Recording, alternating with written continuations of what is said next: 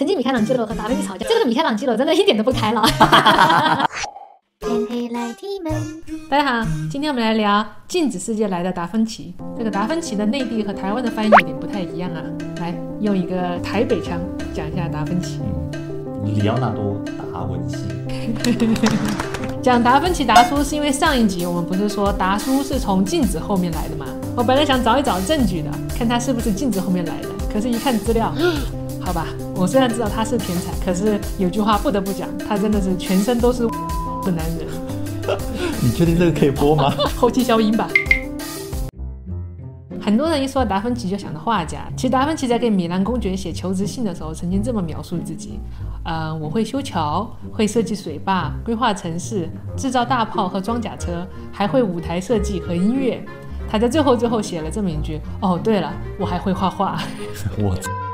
我们说到达芬奇，就避不开要讲到文艺复兴，因为在一四五三年英法百年战争结束啊，那段时间也是我们口罩上次讲的那集黑死病嘛，就是欧洲人一下平均年龄降到二十多岁，团灭的那次。哎，对，整个城市百废待兴。经过了这些苦难呢，欧洲人开始重新审视这个社会，把重心从死后的生命上不上天堂的这些经历，转到当下我们这些活生生的人的现实生活上。那段时间诞生了一大批的科学家和思想家，提出了很多的城市规划、科技革命和哲学艺术的先进理论。这件事情还随着后来的印刷机的发明，圣经开始批量印刷，人人都能读得上圣经了，神父就不再有了至高无上的权利，大家也开始冲击教会的力量。终于在一五一七年爆发了一次宗教革命，打破了神权时代，社会也重新开始了洗牌。在欧洲史上，文艺复兴前的一千多年都是非常无聊的。在一四五三年到一五一七年，欧洲的历史就像一下子进入了快车道。所以，为什么说文艺复兴是指欧洲继希腊罗马文明的再一次的崛起？这个文艺复兴 （Renaissance） 就是来自于意大利语的“重新”和“出生”两个词结合而来的。不过，文艺复兴也不知道是谁翻译的，文化艺术只是其中的一小部分，其实更多的是科学和社会的一次转型啊！我还以为他是指说大家搞搞文艺啊，写写诗，创作画，唱唱歌。当然，科学研究还是需要财力的支持的。在刚开始复兴的时候，像达叔这一批热爱科学的人，就必须要在艺术领域挣点饭钱。在佛罗伦萨，美第奇家族就是他们当时的金主爸爸。这个家族有钱到什么程度呢？就他拿出来投资艺术的这些钱加在一起，就等于佛罗伦萨六年的财政收入。哦。那么为什么要投资这些艺术家呢？也是因为当年的社会压力。美第奇他们是做银行发的家，放贷这样的行为在那个年代是要下地狱的。所以被迫于救赎自己的灵魂，美第奇家族到处去搜罗艺术家，成为了当时佛罗伦萨最有名的经纪人公司。在第四代接班人洛伦佐美第奇的时候，他集齐了文艺四大才子。达芬奇、拉斐尔、米开朗基罗和多纳泰多，你你知道忍者神龟吗？知道啊，他们四个的名字就是这四个人按照他们的名字取的。哎。这四大才子在罗伦佐的包养，呃，不是，财务 财务支持下，撑起了整个文艺复兴在佛罗伦萨兴起的基础。可以说，佛罗伦萨现在的几乎所有的有名景点都或多或少的跟美第奇家族相关。话说回来，这四个人其实都是披着艺术家外衣的理工男。因为当时的社会没有什么搞科研的机会，你想啊，达芬奇其实很早就发现了地球不是宇宙的中心，是绕着太阳转的。可是他很聪明，他没有说，因为隔了几十年以后，哥白尼就说了，成就被弄死了。所以这些人。他们都是科学的热爱者，可是为了研究科学，他们选择去作画，就跟你现在为了生活来露营一样。因为这个情况，所以可想而知，他们这几个人啊，画个什么画，就老喜欢加点自己的小科研发现。比如说米开朗基罗那个创造亚当，这个上帝后面那个天使，还有那个红色的罩子，就跟人类的大脑的剖面完全吻合。哎，你说他根本不可能在不知道的情况下就画了这么一个形状，真的很刻意。你看到那个绿色的绸带了，对吧？啊，那就是大脑和脖子的动脉，太故意了。哎，那个社会对于人类的解剖其实是零容忍的，大家也不知道大脑长什么样，所以感觉他这么画吧，就像是哎，你们不知道吧？我也解剖过人啊，骄傲的感觉呢。美剧《西部世界》不就讲的这幅画吗？哦，我喜欢看《西部世界》。对，福特老头子说。这幅画，米开朗基罗是想给人们表示，上帝在创造人的时候，不但给予了他们生命，也给了他们智慧。哦，哎，其实西部世界也有很多跟文艺复兴对上号的。西部世界不就是讲了人类制造了一群以假乱真的机器人的故事嘛？然后你看他们的封面，其实这就致敬了达芬奇的维特鲁威人的素描。嗯，对，真的哎。达叔的这个素描上面，一个人摆成一个十字又一个火字的时候，就正好能对得上一个正方形和正圆形的边。其实就是一个人体构造的算法的猜想。虽然他画的是一个人，但是他想表达的是人是一个宇宙的缩影。这张图想要是说，从微观的角度是可以窥视到宏观的规律的。大概五年前就有人看大脑的神经元连接，结果发现和宇宙的星系是长得一模一样的。所以从宇宙来说的话，我们自己就是一个小宇宙。如果把我们自己研究透了，就懂了宇宙的法则。解释了人类的算法，就等于破译了宇宙的源代码。我，我们上次不是说达芬奇是镜子里的人吗？我找到证据了，就在他的手稿里。达叔是个非常勤奋的人啊，他曾经说过这么一句话：我不曾被贪欲或懒散所阻挠，阻挠我的只是时间不够。哦，他还研究了一种睡眠方法，每工作四个小时就睡二十五分钟，保持自己每天都有二十几个小时的工作时间。这才是真正的时间管理啊！是他的手稿几乎是每天都不停的在写的，但是中间在一四七六年到一四七八年出现了一个罕见的空白，任何可以考证的历史都找不到他。他在自己的手稿里面这么记录：我走进了一个黑色的洞，然后这个记录就没有了。接下来就是两年以后了，而且他回来以后就像是技能树点满了一样，突然啥都会了。哇，又开始画画，又开始研究水利工程。机械、人体解剖、城市规划。如果达叔回来已经不是我们认识的达叔了，他会做什么呢？达叔手稿很有名啊，很多人都听说过。比尔盖茨曾经花天价把遗失的几十页买回来了。乔布斯据说也是达芬奇手稿的迷弟。那么为什么这么宝贝呢？是里面有太多他的神秘的发明了，大家都很惊讶于他对机械和物理的超前发现。可是很多人都忽略了他对植物和动物还有自然里面我们认为很平常的东西，他都很感兴趣。比如他花了几年的时间研究啄木鸟的舌头。他去研究这干什么？他发现那个舌头比他的嘴要长三倍。我们感觉很无聊吧？但是呢，在啄木鸟啄木的时候，他会把舌头盘起来，盘到脑子里面去，里面是连通的。这样他在啄木的时候，那个震动不会把脑子震碎。这个科技可以啊，不知道干什么用，可是他研究了很久，很奇特啊，自然系男子。嗯，当然里面不只是啄木鸟啊，还有降落伞。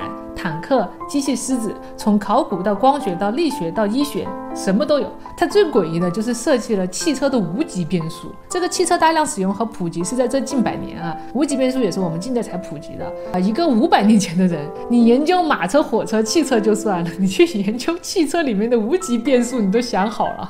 那可以研究马车的无级变速，所以难怪爱因斯坦曾经这么评价：如果他的手稿不失传，人类的科技可以提前三十到五十年。如果说他是镜像人，那么就说明镜子后面的世界，机械科技水平肯定比我们先进很多。解释一下为什么我们说达叔是一个镜像人，是因为他的手稿都是镜像写的。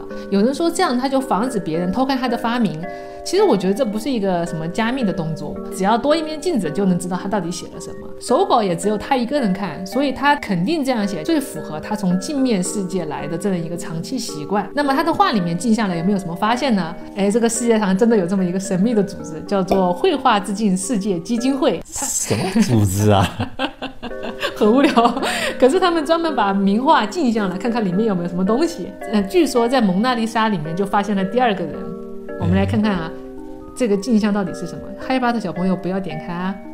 你看，小灰人啊，嗯，还有眼睛、鼻子，好好可怕。嗯，为了画这幅画，据说达芬奇每天都蹲在停尸房。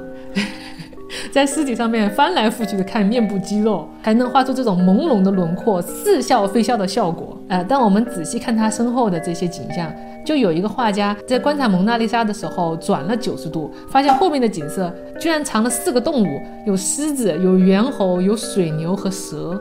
对，他是动物爱好者啊。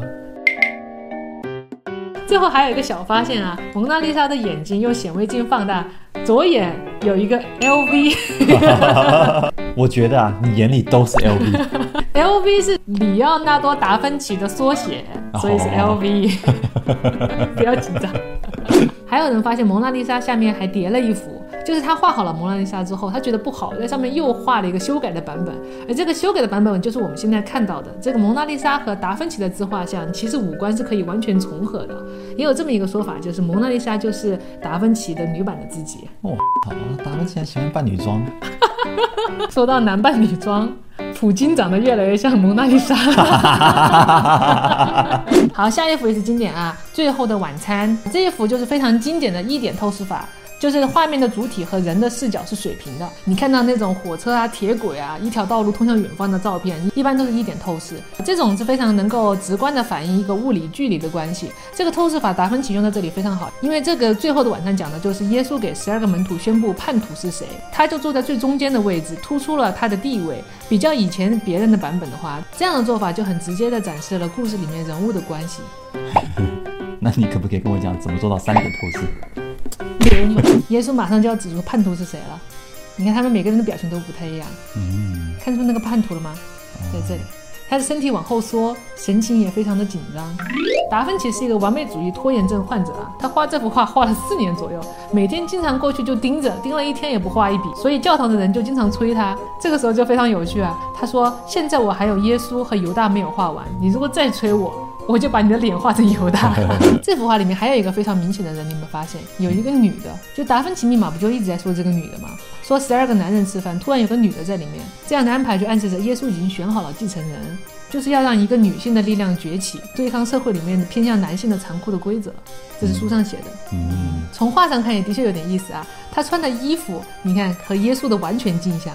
耶稣是蓝罩袍红内衣，他是红罩袍蓝内衣。嗯，喜欢镜像的达芬奇肯定不会因为方便而故意用了同样的颜色，肯定是有一定的意思。而且他们两个的姿势啊，这个方向像一个 M，会不会是 mirror 镜子的意思？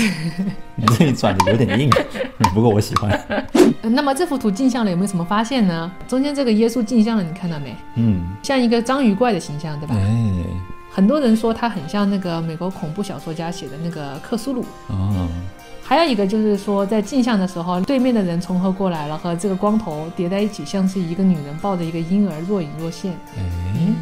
啊，那上面还有三个盾牌和花环啊，据说也有世界末日的预言，我们留到下一集再讲好了。这第三张图是施洗者圣约翰，这张非常的诡异啊，我每次都觉得他在竖中指。他在这里的画法有点不太一样。在后面，它是做的一个朦胧的效果。在过渡到手的这个部分的时候，笔触越来越清晰，就是为了突出这个手和这个手指的方向。这种清晰的笔触和其他画的方法不太一样，所以他就很想要强调这个手指的方向。这样的手势在他的晚年的作品也经常出现。他是想讲什么呢？举头三尺有神明。镜像以后到底有没有什么发现呢？来给你看这里。哇哦，还有一件事情很诡异，就是达芬奇不是失踪了一段时间吗？失踪前，他画了这么一幅画，叫做《天使报喜》。但是现代用扫描仪扫的时候，发现他画天使的材料和其他的部分不一样，所以一扫的时候，天使就消失了。是不是他已经知道天使会带他去另外一个世界了？我操！曾经米开朗基罗和达芬奇吵架，你知不知道？他们吵什么？这个米开朗基罗真的一点都不开朗。米开朗基罗真的是一个暴躁的双鱼座大男孩啊！他比达芬奇小二十岁，但是处处看达芬奇不顺眼。他们曾经有一个世纪大 PK，哎，当时达芬奇是被委派了要画一个战争壁画，他就画了很多人和马，突出战争的惨烈。隔了一年以后，米开朗基罗为了和他 PK，就在隔壁的那个墙上也画了一幅战争壁画，他从另外一个角度来表现战争。这个画的是士兵在洗澡，听到这个警报拉响之后，迅速的穿上衣服，做好装备的一幅图。达叔看了一眼说：“哎。”太次了，肯定是没有研究过人体。你这画的像一袋核桃，我现在是越看越像一袋核桃。当然，米开朗基罗这样也不开心啊啊！他就讽刺达芬奇说：“你连一个雕塑都做不出来。”为什么这么说呢？因为达芬奇曾经答应米兰公爵做一个米兰公爵爸爸骑马的一个雕像，结果他研究了十几年都没做出来，只搞了一个小的泥塑的模型。是因为他本来在研究怎么做雕塑的时候，后来迷上了研究马，到处找马解剖来研究他们的身体构造，还迷上了养马，甚至研发了自动喂马机和马粪清理机，真的很自然系。所以从达芬奇做的事情来看，他对动植物、人类、大自然的思考和好奇，在我们看起来是有点格格不入，而且有点幼稚的。